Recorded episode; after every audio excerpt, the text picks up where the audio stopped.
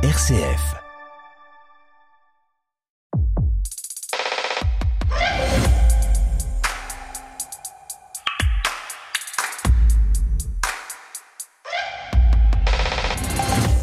Bonjour à tous et bienvenue dans Effervescence, le magazine de l'étonnement culturel.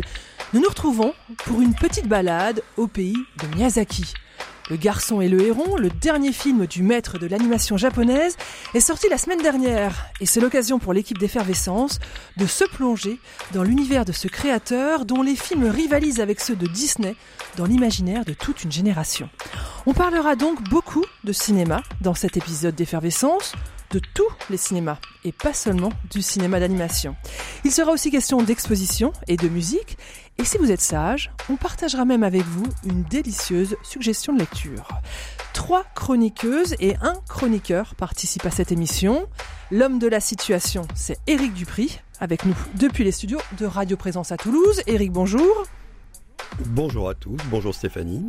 Vous nous ferez écouter, Eric, la dernière livraison du pianiste Bertrand Chamaillou. Et puis vous êtes allé voir une exposition des plus osées, ça s'appelle Sex Appeal, et c'est au Muséum de Toulouse. Cloné Vernet, bonjour. Bonjour. Vous êtes avec nous depuis Besançon, vous travaillez pour RCF et vous couvrez toute la culture de la Franche-Comté. Vous avez vu le dernier Scorsese, plus de trois heures, hein, merci euh, d'y avoir été. Vous nous direz s'il ne faut pas être rebuté par la longueur de Killers of the Flower Moon. Et puis vous nous ferez écouter un jeune artiste bisontin, c'est comme ça qu'on dit pour les habitants de Besançon, c'est Nicolas. Nicolas sans S et avec un K. Anne-Laure Filleul, bonjour. Bonjour. Vous êtes journaliste à l'hebdomadaire La Vie. Cette semaine, vous êtes très cinéphile. Hein. Non seulement vous êtes allé voir La Passion de Dodin Bouffant, le film qui représentera la France aux Oscars, mais vous êtes aussi allé découvrir l'exposition Agnès Varda à la Cinémathèque de Paris. Agnès Manoret-O'Neill, bonjour. Bonjour. Vous écrivez pour la revue Études. Le musée d'art et d'histoire du judaïsme à Paris rend hommage à Johann Sfar, le dessinateur et père du chat du rabbin et du petit vampire. Vous avez aussi fait un tour, vous nous raconterez. Et puis il n'y a pas que des BD dans votre sac à malice, mais aussi une pépite littéraire, les épopées minuscules de Sandrine Tolotti. Voilà, 1, 2, 3, 4 chroniqueurs à Paris, Toulouse et Besançon. Les casques et les micros sont branchés, on peut commencer Effervescence. Effervescence, le magazine de l'étonnement culturel. Je sais qu'il n'aurait pas aimé ce que je vais faire commencer l'émission en parlant de lui. Lui qui ne se mettait jamais en avant. Laurent Grelzheimer est mort mercredi. Pendant deux ans, il a été le compagnon fidèle d'effervescence, ne manquant jamais un enregistrement. Je me souviens même qu'une fois, il s'était éclipsé de funérailles pour nous rejoindre depuis sa voiture. Quand il était sur Paris, il venait au studio avec son vélo pliant, distribuant son journal à tous ceux qui participaient à l'émission. En juin dernier, il avait souhaité arrêter effervescence, voulant laisser la place à d'autres. Laurent Alzheimer était un homme de culture, mais surtout un journaliste. Pendant plus de 30 ans, il a travaillé pour le journal Le Monde, dont il fut le directeur adjoint. En 2014, il cofondait l'hebdomadaire Le 1, faisant le pari du papier à l'heure où tout le monde glissait vers le numérique. C'est à ce moment-là que je l'ai rencontré, autour de la figure du capitaine Dreyfus, dont il venait d'écrire une biographie. Pendant plusieurs années, il a participé au Presse Club sur cette radio RCF, partageant avec nous sa connaissance très fine du monde politique français. Il avait été surpris quand je lui ai demandé de rejoindre l'équipe d'effervescence. À ce micro, il a parlé histoire, littérature, musique, cinéma. Ce n'est pas un chef-d'œuvre, précisait-il à chaque fois avant de parler d'un film. Pour lui, tout ne se valait pas. Laurent Gresheimer était un homme précis, mesuré, soucieux de la justesse de son propos. C'était surtout un amoureux de la peinture. Il avait écrit des biographies de Picasso, Nicolas de Staël ou Fromanger. Sa dernière intervention dans Effervescence fut dans une émission consacrée aux oiseaux. Il avait évoqué Les Mouettes, le dernier tableau de Nicolas de Staël, peint quelque temps avant sa mort. Un tableau qu'on peut voir actuellement au musée d'art moderne. Un envol de mouettes dans un ciel qui va du gris clair au bleu foncé, à moins que ce ne soit la mer. Un beau tableau pour dire le grand départ, l'aspiration à autre chose, à plus de hauteur, plus de liberté. Laurent Gresheimer était un esprit curieux, un homme élégant, d'une grande délicatesse et d'une intelligence vive qui nous manque déjà. Maito. Maman. Sauve-moi.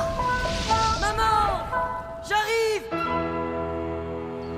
Mon petit Maito, maintenant c'est moi qui vais être ta maman. Il se passe parfois des choses étranges dans notre manoir. Maito, sauve-moi Il y a eu beaucoup de gens blessés et même des morts. Oiseau stupide, je t'ordonne de le guider dans notre monde. Mais toi, d'où tu viens? Cette mer, ici-bas, est maudite.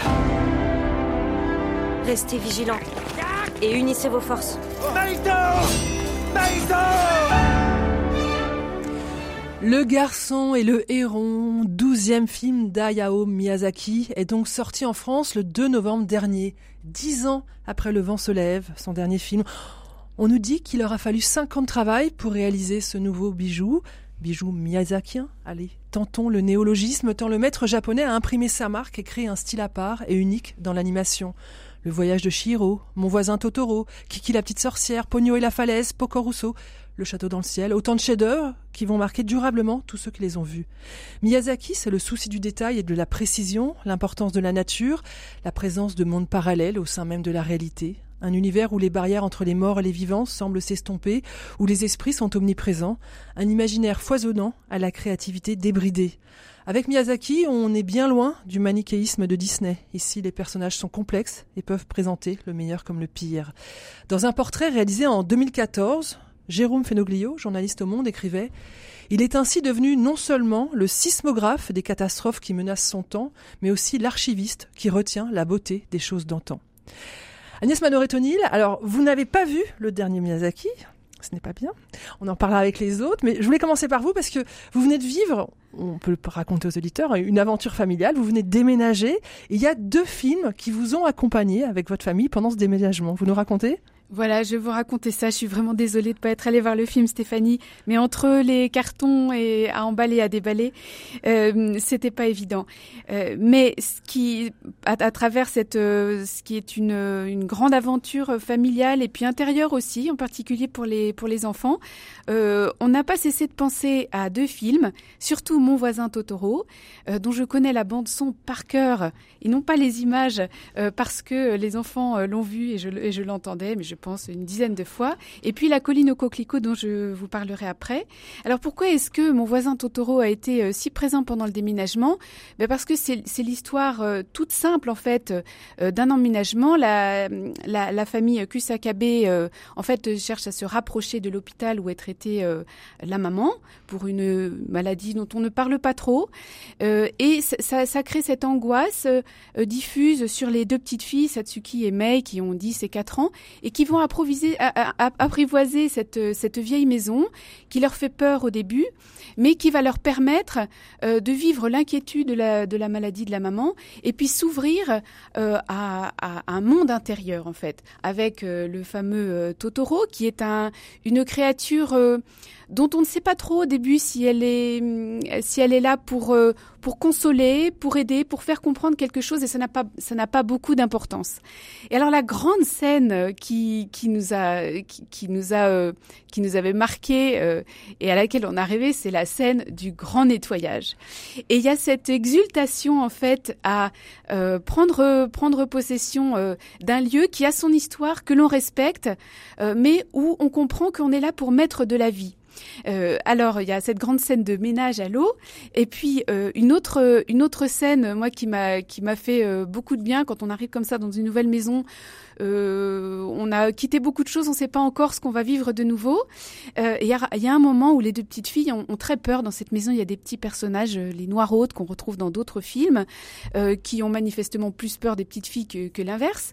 Et le papa leur explique que, en fait, pour pour les chasser, il faut montrer qu'on est vivant. Il faut rire aux éclats très fort. Et alors ils se mettent tous les trois à rire de façon euh, exagérée, puis ils se laissent emporter par leur propre euh, euh, par leur propre rire. Et c'est une façon de dire mais je, je suis vivant et c'est moi qui fais la vie de cette maison. Euh, donc euh, voilà, il y a ça, il y a, y a, ça, et puis là, il y a la. Alors oui. d'abord peut-être, avant de parler de cette autre ville, on, on va écouter la, la bande annonce de, de, mon voisin Totoro et on va retrouver euh, des éléments que vous nous avez évoqués. Je suis votre nouveau voisin, monsieur Kouzakabe. Bonjour.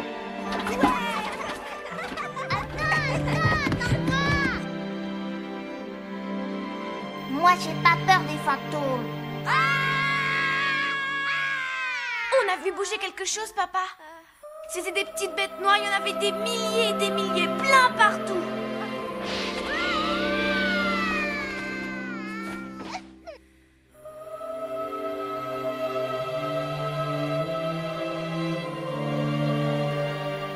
Maman, mon cœur bat très fort à l'heure où je t'écris.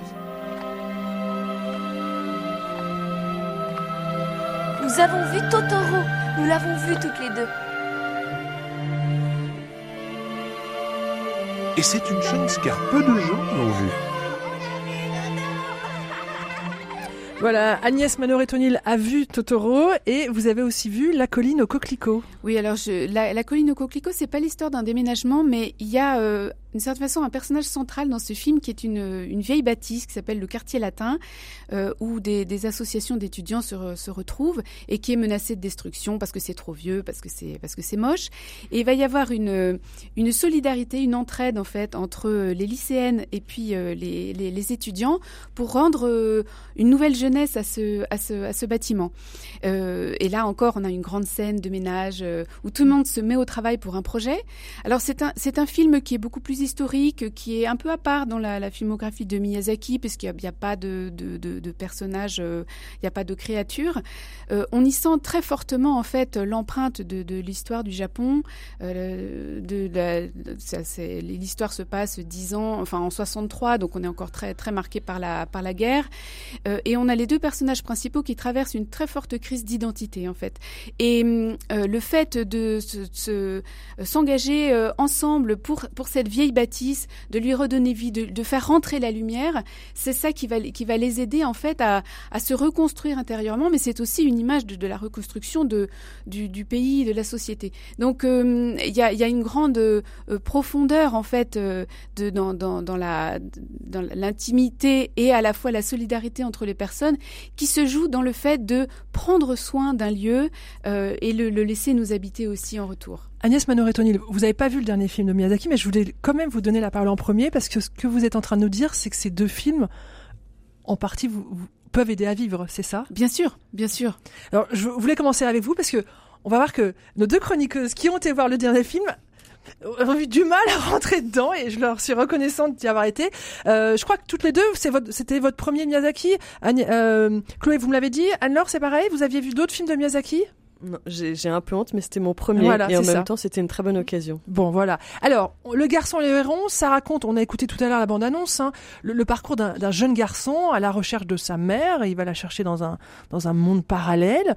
Euh, Chloé, vous, vous pouvez nous, nous, détailler un peu le, le pitch? Oui, donc c'est Maito. Il a 11 ans.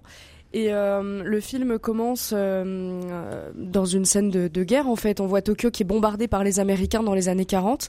Et Maito, il va perdre sa maman dans un incendie. Euh, et donc, il part avec son papa s'installer à la campagne dans un lieu là où a grandi sa mère. En fait, ils vont s'installer dans un vieux manoir, dans un immense domaine. Et c'est là où il va rencontrer un héron cendré qui va un petit peu le, le guider et l'emmener euh, bah, découvrir plein d'autres mondes, plein de créatures. Euh, et c'est ça qui est assez euh, paradoxal, c'est qu'on va vraiment commencer le film dans un univers très sombre, euh, sous le signe de la désolation, de la mort. Et puis après, on va complètement changer de registre et on part dans un monde beaucoup plus fantaisiste. Et, euh, et voilà, on suit un petit peu le processus de deuil de Maito qui va donc oui rechercher sa mère dans, dans tous ces univers parallèles. Alors Fiole, pour, pour compléter l'histoire, qu'est-ce que vous auriez envie de raconter? Euh, bah, déjà que le premier quart d'heure, moi j'ai été totalement transportée euh, déjà par la beauté des dessins, euh, par la finesse du trait, du crayon, pardon. Vous parliez tout à l'heure des détails et je trouve qu'il y a des détails tant dans les plans larges que dans les plans resserrés, tant dans la nature que dans, je sais pas, euh, un, un, boulon. je, je, me suis fait la réflexion, il y a un boulon euh, sur un banc, enfin bref, qui ferme un banc. Euh, donc le premier quart d'heure est très beau et très très saisissant parce qu'on voit une scène d'incendie avec ce petit garçon qui comprend que sa mère va va y mourir. Euh, donc c'est très très émouvant. Donc là, je me suis dit ça part très très bien. et ensuite, c'est vrai que moi j'ai pas, j'ai un peu euh, décroché à partir du moment où c'est devenu extrêmement fantastique. Après, euh, voilà, je suis pas, je suis assez hermétique au fantastique de façon générale, donc j'étais pas totalement étonnée. Mais je sais, même si j'avais pas vu de Miyazaki jusqu'alors, je sais qu'il y a beaucoup de sous-textes, qu'il y a beaucoup de symbolique, que c'est très profond. Et euh, j'ai regretté parce que la, la forme, pour moi en tout cas, m'a empêché de d'accéder euh, au, enfin d'accéder au message profond. Chloé Vernet, je crois que vous êtes dans la, la même écoute que, que Anne-Laure. C'est vrai que pour moi c'est un petit peu ça aussi. Pareil, le début du film, effectivement, c'est très émouvant et tout de suite. Euh, euh, enfin, moi j'aime beaucoup hein, les films où directement on a de l'émotion comme ça et après ça part tellement dans dans tous les sens en fait. C'est vrai que hum, moi aussi, hein, j'ai un peu honte de le dire, mais c'était mon premier Miyazaki, donc euh, je, je sais pas, peut-être que c'est aussi euh, son univers et d'après ce que j'ai compris, c'est aussi ça. Euh, donc moi j'ai été un petit peu surprise, déstabilisée parce que je m'attendais pas du tout à ce que ça parte euh, dans tous ces univers-là. Et effectivement, je pense qu'il y a beaucoup de symbolique et aussi c'est une culture que moi je connais pas du tout, le, le, manga, même la culture japonaise. Et je pense qu'il y a aussi plein de références où je suis passée à côté. Donc je pense qu'aussi c'est un manque de connaissances et ça a été une première pour moi donc euh, ça vaudrait peut-être le coup que je regarde après je me suis un petit peu renseignée sur internet et donc j'ai il y a certaines choses que j'ai compris après coup mais c'est vrai qu'en découvrant le film la première fois ça m'a un petit peu perdu quoi. Alors Fiol, vous n'avez pas voulu rester là là-dessus, vous vous êtes dit je vais essayer. Euh, tous les, les, films, les principaux films de, de, Miyazaki sont actuellement disponibles sur, sur Netflix. Donc vous vous êtes dit je vais aller voir celui juste avant, Le vent se lève. On, on écoute un peu de la bande son et vous nous en parlez.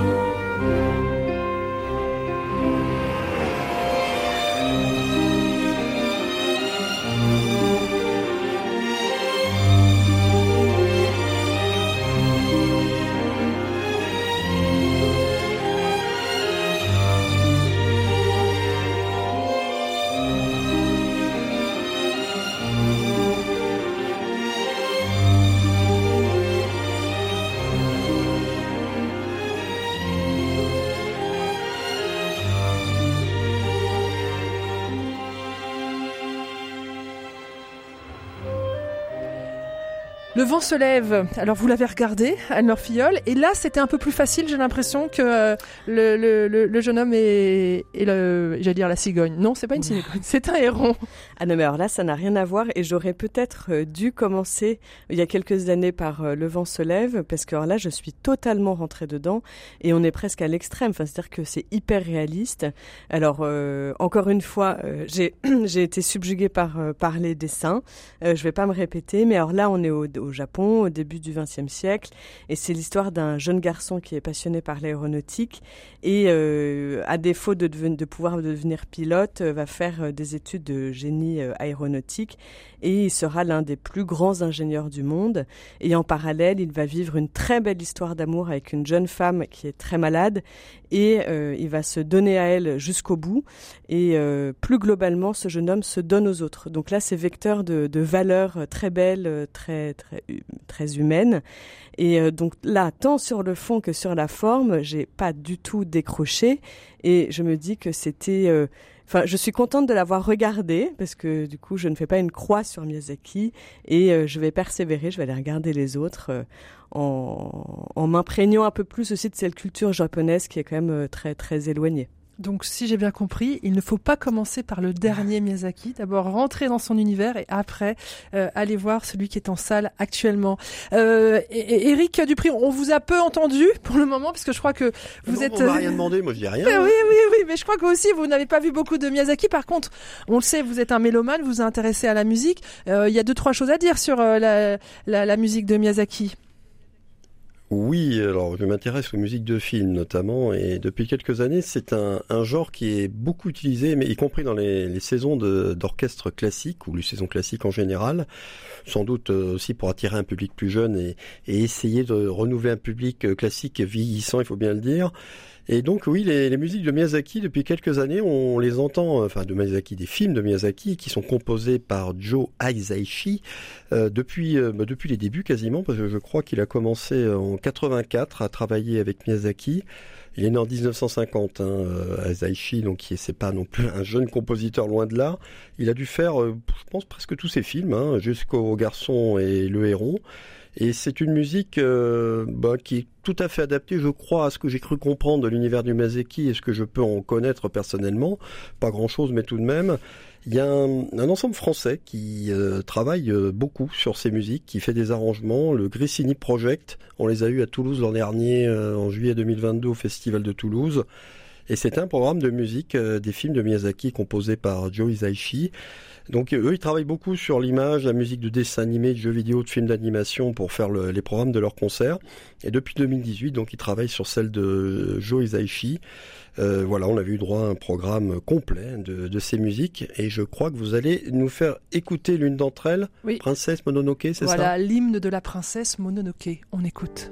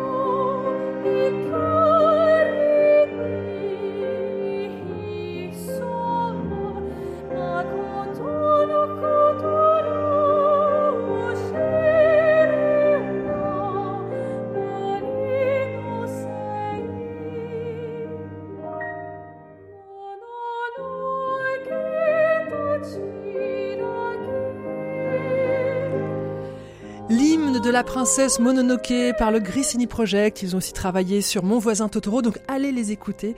C'est passionnant, surtout si vous aimez les films de Miyazaki. Effervescence, une émission présentée par Stéphanie Gallet. Alors, on reste au cinéma, on va aller dans des formes beaucoup plus classiques, puisque le film de la semaine, celui qui est sorti mercredi, c'est La Passion de Dodin Bouffant, euh, Anne-Laure, je vais regarder Agnès, mais non, c'est Anne-Laure, vous l'avez vu. Oui. Euh, la Passion de Dodin Bouffant, on en a parlé avant même qu'il sorte, puisque c'est le film que la France a sélectionné pour être présenté aux Oscars. C'est un film euh, plutôt classique dans sa forme. On va peut-être écouter la bande-annonce, et puis après, vous allez nous dire pourquoi vous, vous avez aimé, qu'est-ce qui, oui. pourquoi il faut aller le voir, et pourquoi peut-être y a-t-il été choisi pour les Oscars. Tu connais cette sauce? Tu saurais bien ce qu'il y a dedans? De lard fumé, des champignons. Tu vas voir la crème fraîche Le carré de veau, s'il vous plaît. Le Napoléon de la gastronomie, le prince, le roi. Du persil. Il y a aussi du paprika et on ajoute de la gelée de groseille. C'est très bon ce qu'on a fait. Mais tout ça me donne l'impression d'un brouillon, d'une esquisse. Nous sommes à l'automne de notre vie. Parlez pour vous, je me sens en plein été. Je vous le demande encore, Eugène. Marions-nous. Nous passons plus de temps ensemble que bien des époux, à étudier des recettes, à les faire. Ne sommes-nous pas bien ainsi?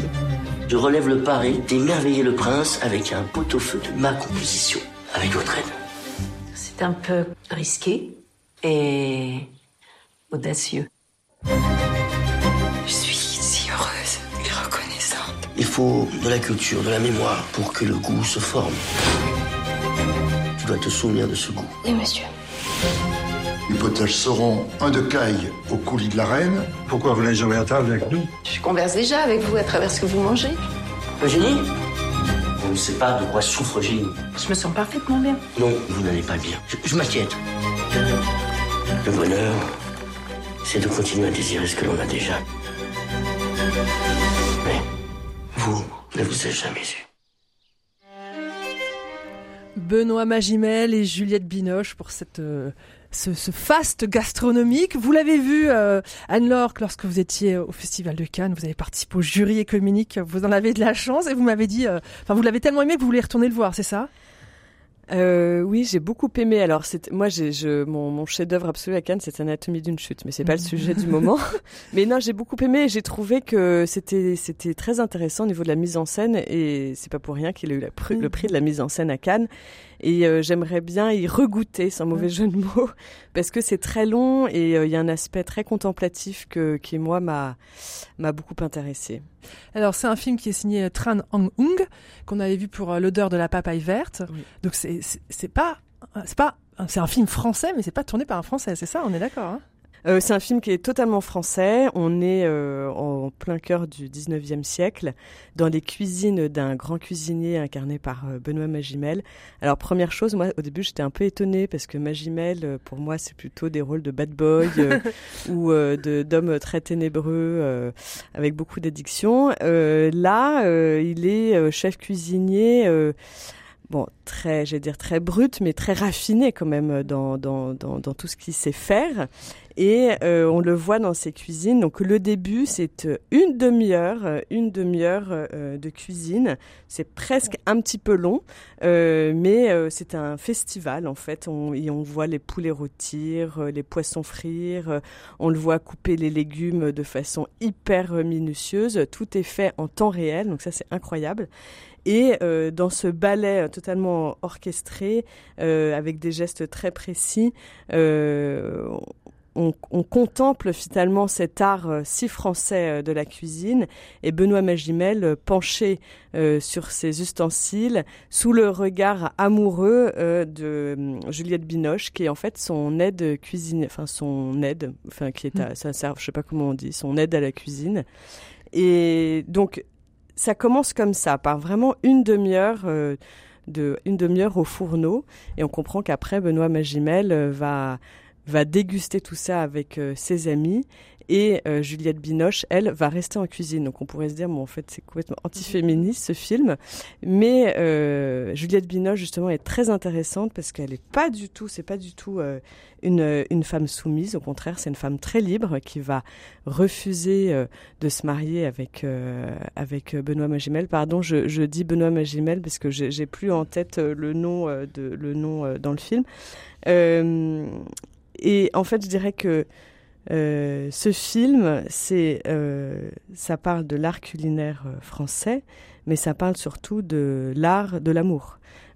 C'est Benoît Magimel est éperdument amoureux de, de Juliette Binoche et il n'a pas besoin de mots. Enfin, à la place des mots, il lui cuisine des mets et tous deux se connaissent depuis 20 ans.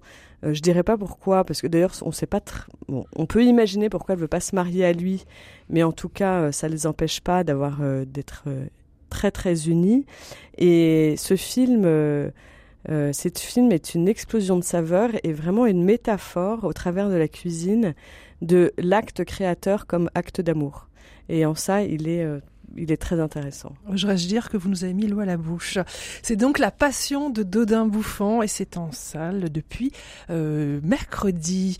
Martin Scorsese réinvestit les salles de cinéma avec Killers of the Flower Moon et un casting là aussi 5 étoiles avec entre autres Robert De Niro, Lily Gladstone et Leonardo DiCaprio.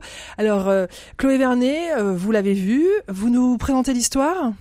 Oui, on est au début du XXe siècle et le pétrole a apporté la fortune au peuple osage, devenu du jour au lendemain l'un des plus riches au monde. Et l'opulence de ces Amérindiens attire aussitôt la convoitise de blancs, peu recommandables, qui intriguent, soutirent et volent autant que possible avant de recourir au meurtre. Et donc, dans le film, on suit l'histoire de la jeune indienne Molly, qui va se marier à un vétéran de la Grande Guerre, Ernest Burghardt, qui est joué par Leonardo DiCaprio. Alors, le film dure trois heures et demie, donc effectivement, ça peut décourager, mais moi j'ai trouvé qu'il n'y avait pas de longueur, déjà parce que chaque détail a été travaillé pour nous plonger vraiment dans les années 1920. Le dialecte de l'époque, les costumes, les véhicules, tout est authentique, nous plongeant dans une Amérique à la recherche, à la recherche de richesses en pétrole. Et puis ce qui est intéressant, c'est qu'on découvre ou redécouvre, mais pour ma part, j'ai découvert euh, la culture du peuple Osage.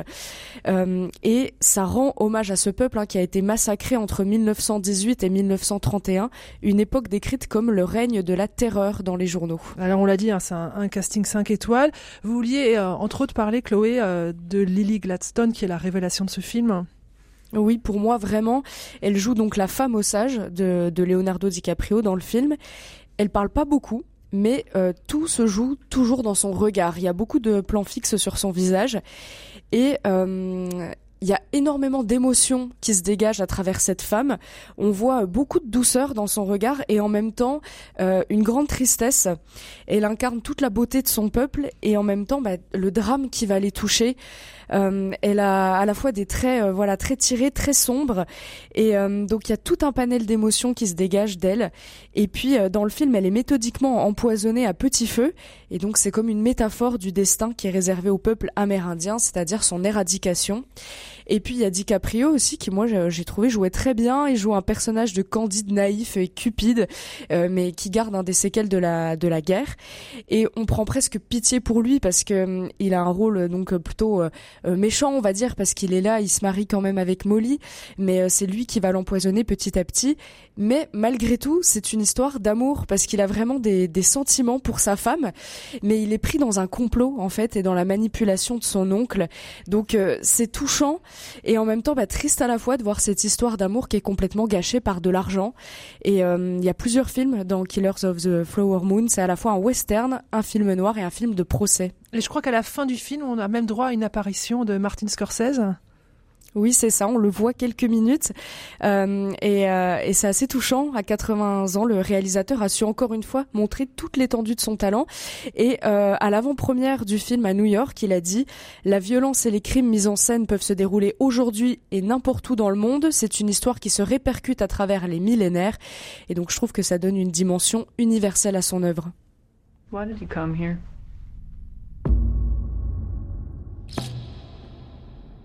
I work with my uncle. You scared of him?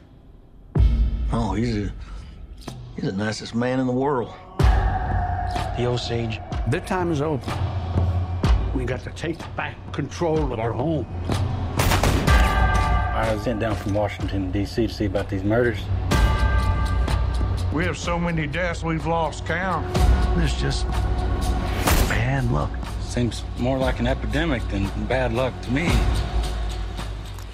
Killers of the Flower Moon, le dernier film de Martin Scorsese.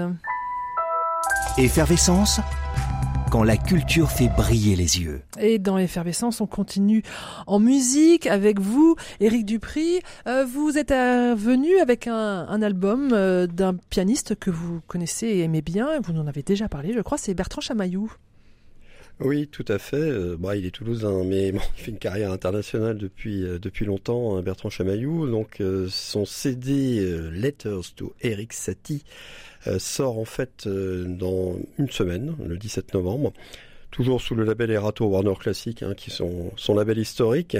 Et ce que j'aime bien euh, chez Bertrand Chamaillou, au-delà du fait que c'est un remarquable pianiste, c'est que c'est aussi un musicien qui prend des risques, qui n'hésite pas à aller explorer, euh, à défricher même parfois euh, des terres qui n'ont pas été abordées depuis longtemps. son bah, CD précédent avait été consacré. Satie, ça a déjà été exploré? Alors, Satie, oui, juste pour dire que juste avant ce CD, le précédent avait été consacré à, à Messian. Il avait enregistré les 20 regards sur l'enfant Jésus. Et Satie, effectivement, ça a été exploré, sauf que là, ce disque euh, met en regard les œuvres d'Eric Satie, ou une partie de l'œuvre d'Eric Satie, et John Cage. Et je ne pense pas que vous connaissiez très bien la musique de John Cage, ce qui est le cas de beaucoup euh, de personnes, rassurez-vous. Un peu moins accessible, on va dire, qu'Eric Satie. Euh, nettement moins accessible, puisque là, on est plus dans de la musique expérimentale. Enfin, Cage, son œuvre dépasse largement le, le, seul art musical, hein, puisqu'on peut parler de, de presque de philosophie, euh, de philosophie de la vie, de mysticisme. C'est un, personnage absolument fascinant et, étonnant.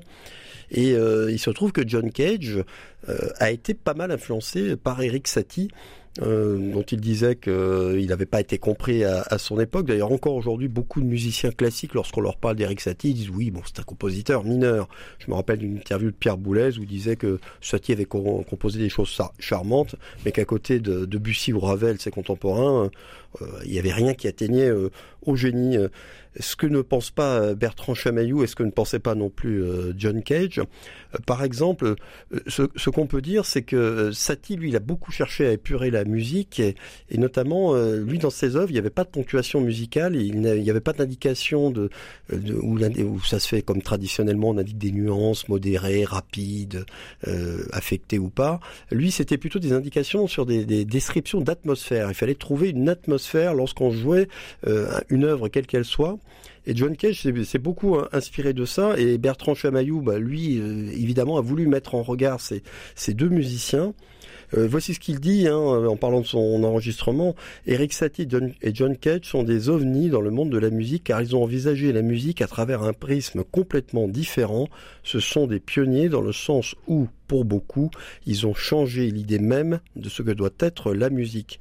Il y avait un concept amusant chez Satie, par exemple, il avait inventé le concept de musique d'ameublement. Donc il y avait des titres de, ces, pièces qui s'appelaient Tapisserie en fer forgé, carrelage phonique, sons industriels, tenture de cabinet préfectoral, cinéma. Il parlait de papier peint musical pour parler de musique d'ameublement. Et ça, ça a été euh, remis un peu au goût du jour euh, par John Cage, ce qui a fondé un peu la théorie de la, musique du, du mouvement qu'on appelait minimaliste chez les Américains. Donc voilà, c'est ces deux musiciens, l'un né en Normandie en 1866 et l'autre né euh, euh, aux États-Unis en 1912 à Los Angeles pour être précis, qu'on retrouve euh, dans ce disque. Alors, concernant Satie, on va retrouver bien sûr ces fameuses gnossiennes, ces gymnopédies, mais donc sous les doigts de extrêmement inspirés de Bertrand Chamaillou qui sont qui sont beaucoup cette musique qui a joué les deux en concert moi j'ai vu jouer John Cage en concert donc voilà je conseille vivement de de se procurer ce CD là d'ici euh, une semaine. Euh, la sortie dans les bacs c'est le 17 novembre et on, bon, on va écouter, euh, je crois, une des gymnopédies, la troisième? Exactement, d'Eric Satie donc.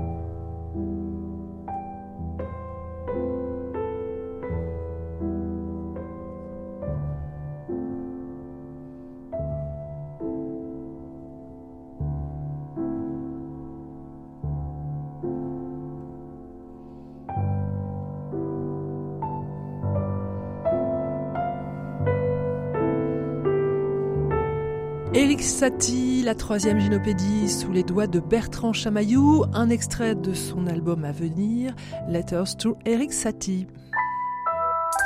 Effervescence, Stéphanie Gallet. Alors, je vous avais promis dans Effervescence une pépite littéraire. C'est vous qui l'avez euh, dégoté, euh, Agnès Manoret-O'Neill. Ça s'appelle Les épopées minuscules. C'est publié aux éditions Premier Parallèle.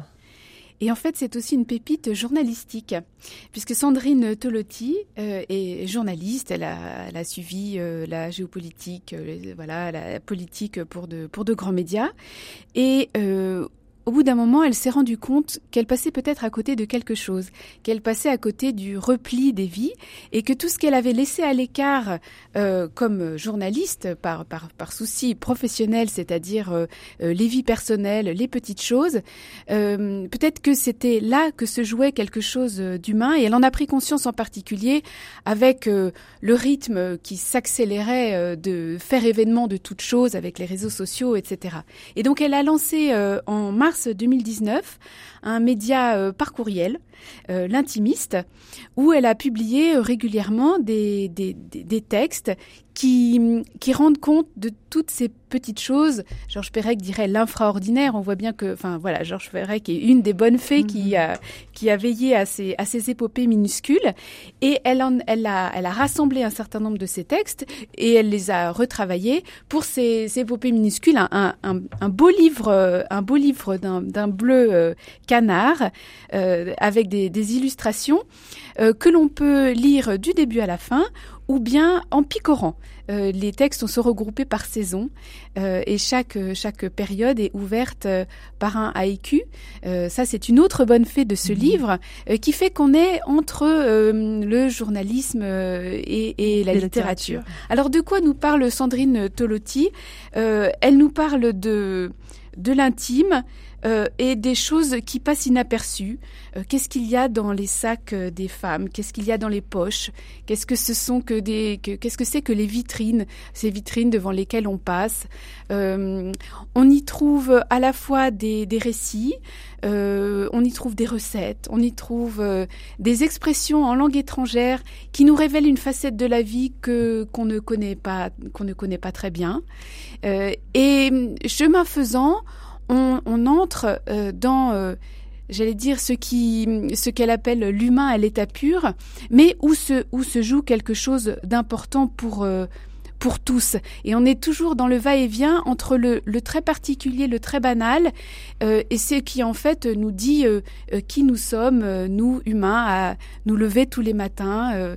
c'est un lundi, voilà. Et qu'est-ce qui se passe un lundi On croit qu'il ne se passe rien. En fait, il se passe toujours beaucoup de choses. Alors moi, c'est un livre qui fait du bien. C'est un livre qui fait du qui fait du bien, oui, encore un. Mmh. Euh, alors j'insiste sur le fait que c'est quand même un, un, livre de journaliste parce que Sandrine N'invente pas les histoires qu'elle raconte. C'est une investigation extrêmement précise, euh, sérieuse, qui confine parfois au travail de l'historien parce qu'elle euh, elle va chercher parfois loin dans le loin dans le temps ces, histoires. Et elle, elle, euh, elle veut restituer avec la plus grande fidélité, par respect pour, la, pour, ces, pour toutes ces petites choses minuscules, euh, les, voilà, les, les, détails. Donc, euh, euh, on est évidemment très près de la littérature, mais Sandrine Tolotti fait vraiment un journalisme d'un autre genre pour nous dire que toutes les vies comptent tout le temps toutes les vies comptent tout le temps. Les épopées minuscules de Sandrine Tolotti, c'est aux éditions Premier Parallèle. On va découvrir un chanteur byzantin.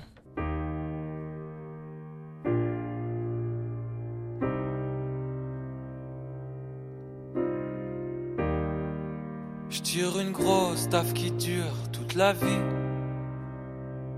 Ouais, qui dure toute la vie. Je tire une grosse taf qui dure toute la vie. amour, non. Je ne serai pas ton amour toute la vie, toute la vie. Je tire une grosse taf qui dure toute la vie. Des fois je pense aux autres meufs que j'aime qu'après minuit. Des fois je pense aux épreuves qui m'ont endurci.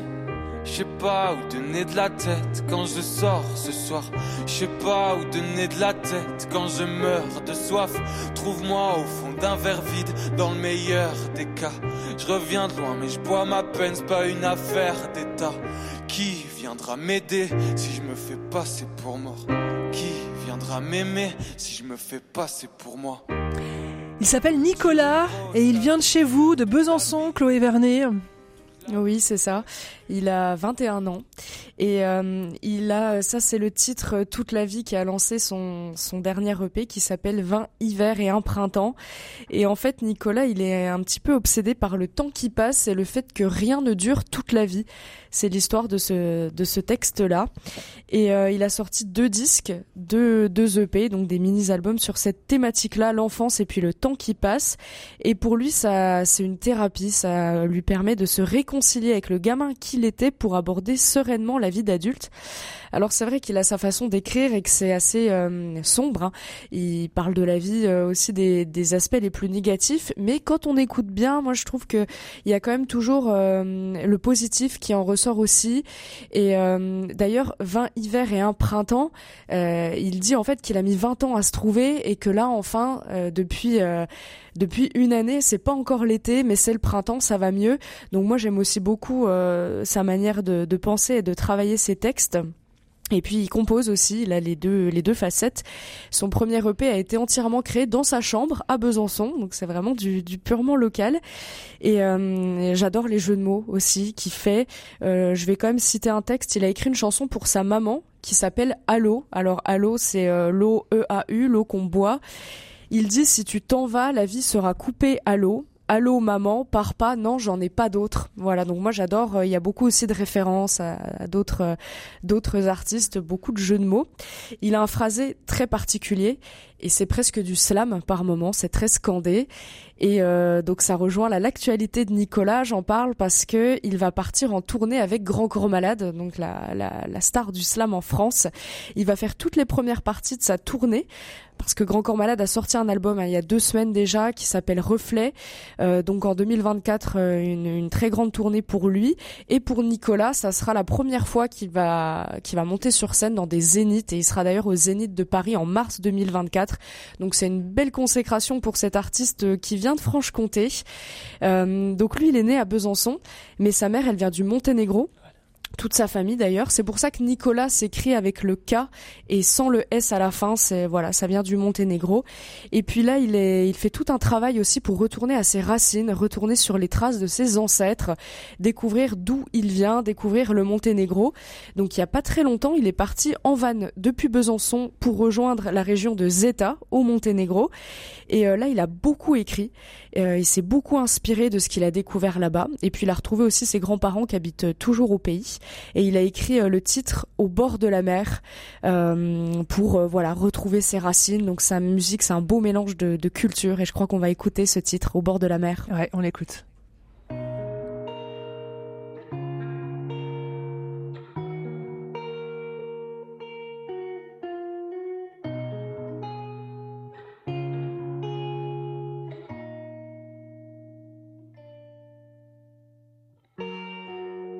Des dames en parlent depuis tout petit. Tito l'âge d'or et puis la guerre. De ses regrets, de ses souvenirs. De PSA de ma mère. Ma maman parle depuis tout petit. Des montagnes qui l'ont vu naître. De la mer Adriatique. Tout est mieux bord de la mer. Mais si tout est mieux au bord de la mer, pourquoi on rentre pas au pays? On se dit tout, ça c'est fini, c'était bien, c'était bien, mais je serais bien plus heureux qu'ici, ici. Y a trop de mépris sous leur ciel gris de merde qui se fout bien de nous, alors autant crever chez nous. Je veux crever au bord de la mer. Ah, je veux crever au bord de la mer. Ah. Retenez bien, il s'appelle Nicolas. Merci, merci beaucoup Chloé Vernet pour euh, cette découverte. Effervescence, la culture nous unit sur RCF. C'est bon hein, d'écouter de la musique, des belles choses, de, parler de ces petits plaisirs euh, minuscules. Là, on va rentrer dans le trash de l'actualité euh, avec vous, Agnès Manœuvre-Tonil. Vous avez été euh, au musée d'art et d'histoire du judaïsme à Paris, un joli lieu. Oui, un très beau lieu où a lieu actuellement une rétrospective de l'œuvre de Johann Sfar, euh, que l'on connaît pour Le Chat du Rabbin. Euh, un immense auteur de bande dessinée. Voilà, immense auteur de bande dessinée, mais aussi de romans, euh, d'un film sur sur Gainsbourg. Donc, je, je, conseillerais peut-être plutôt aux auditeurs qui connaissent déjà bien l'œuvre de Johann Sfar d'aller voir cette rétrospective. C'est toujours passionnant quand on connaît déjà bien une œuvre de voir de voir les coulisses. On voit des on voit des planches, on voit il y a une très amusante restitution de sa table à dessin avec des petits commentaires de, de Johann. C'est plein d'humour. Euh, on voit aussi en fait euh, quel est le, contexte amical, euh, les, auteurs avec lesquels il a travaillé, Mathieu Sapin par exemple. et donc ça, ça, nourrit vraiment la, la, compréhension et la connaissance de, de, de son œuvre. Mais peut-être que la meilleure chose à faire, c'est d'aller acheter le douzième volume du Chat du Rabbin, la traversée de la mer Noire, et puis tout ce qui précède, et puis de lire. On peut lire euh, le dernier album sans avoir lu les autres, je rassure. Hein, on, peut les lire séparément. Pour ceux qui ont des jeunes enfants, on peut lire Petit Vampire. Hmm. Euh, il y a Klezmer aussi, qui est voilà une très une très belle euh, série. Et puis surtout, on prend un peu de temps et on va voir les expositions permanentes du musée d'art et d'histoire et du judaïsme. Si on ne connaît pas Johann Sfar, on va quand même au musée d'art et d'histoire du judaïsme parce que c'est important Exactement, en ce moment. parce que c'est important en ce moment. Euh, il faut rappeler que depuis le 7 octobre, il y a eu plus de 1000 actes antisémites euh, qui ont été euh, perpétrés sur le sol français. Johann Sfar s'est beaucoup exprimé sur, sur cette question-là sur son compte Instagram. et visiter, le, visiter ce musée, c'est se rappeler, se redire à quel point les Juifs de, de France ont contribué d'une façon extraordinaire à notre, à notre culture, à notre histoire, euh, voir aussi euh, les, persécutions dont ils ont été, euh, dont ils ont été l'objet. Quand on visite la, rétrospective Johann Sfar, on peut voir en fait une œuvre qui a été créée au moment de la création du musée d'art et d'histoire du judaïsme en, en 98, qui est un, un, un, mur créé par Christophe Boltanski, euh, sur lesquels il y a sous forme d'affiches éphémères et qui prennent, qui prennent l'eau, la pluie, qui s'abîment, avec les noms des personnes habitant ce lieu, qui était en fait euh, un lieu occupé par des artisans euh, juifs d'Europe centrale et qui ont été déportés pendant la Deuxième Guerre mondiale. Et on lit leurs noms, euh, voilà, et simplement lire leur nom, se rappeler leur mémoire. Et, et donc ça, c'est, j'allais dire, c'est euh, un acte citoyen à faire. C'est une façon de soutenir aussi euh, ce musée d'art et d'histoire du, du, judaïsme, qui vise à, faire comprendre que le, la, la, la voix juive, la culture juive est une voix importante en Europe aujourd'hui et que nous devons sans cesse nous le, nous le rappeler. Voilà, donc on va on va voir ce musée d'art et d'histoire du judaïsme. Si on est loin de Paris, on peut vraiment lire le, dernier album du chat, du, chat du rabbin. Euh, euh, c'est sur un épisode méconnu de la, la Première Guerre mondiale qui ne s'est pas arrêté pour tout le monde en, en 1918, qui a continué après euh, en 1920 avec ce personnage du, du rabbin qui va aussi euh, faire euh, les cérémonies funéraires pour les chrétiens et pour les musulmans. Voilà, c'est un c'est un album qui fait beaucoup de bien en ce moment. Merci beaucoup Agnès de nous avoir parlé de cette exposition. Allez, on change de tout au tout, bah c'est ça, effervescence, c'est l'éclectisme toutes les semaines. Éric Dupri, vous, vous nous parlez de sexe, c'est ça? J'ose la transition. vous doutez bien. J'imagine bien. bien. Oui, alors effectivement, je vais vous parler de sexe, mais rassurez-vous de façon un peu soft, puisqu'il s'agit euh, du sexe, de la sexualité plus exactement, dans la nature, celle des plantes et des animaux. Alors, est-ce que le terme est adapté lorsqu'on parle de plantes, voire d'animaux?